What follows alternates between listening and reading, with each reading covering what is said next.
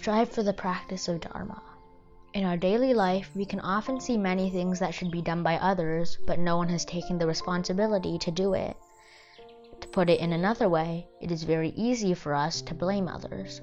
First of all, we may not totally understand why he or she acted in such a way. There might be certain reasons and considerations. He or she might be troubled or inexperienced. The key lies in our state, our standpoint, and our attitude. Are we willing to try our very best to solve problems that hinder the development of our team? Or are we quite content to just finish what is within our responsibility?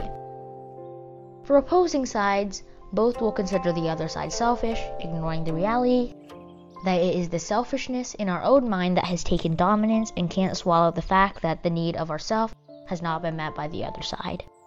In a family, if we calculate who contributes more and everyone cherishes only his little self, it is very hard to establish mutual understanding and sympathy, which are the basis of a happy family. We all have our own standing point and personal interests to consider. We all have our selfish side. Troubled by afflictions, we create bad karma and migrate in the six realms. If we can let go of ourselves, we won't be indignant for any loss of personal interest. We are all self cheating, ordinary beings who trick others and are tricked. Both ourselves and others are but piteous things. What's the use to hold grudges against others? To be freed from afflictions, we strive for the practice of Dharma.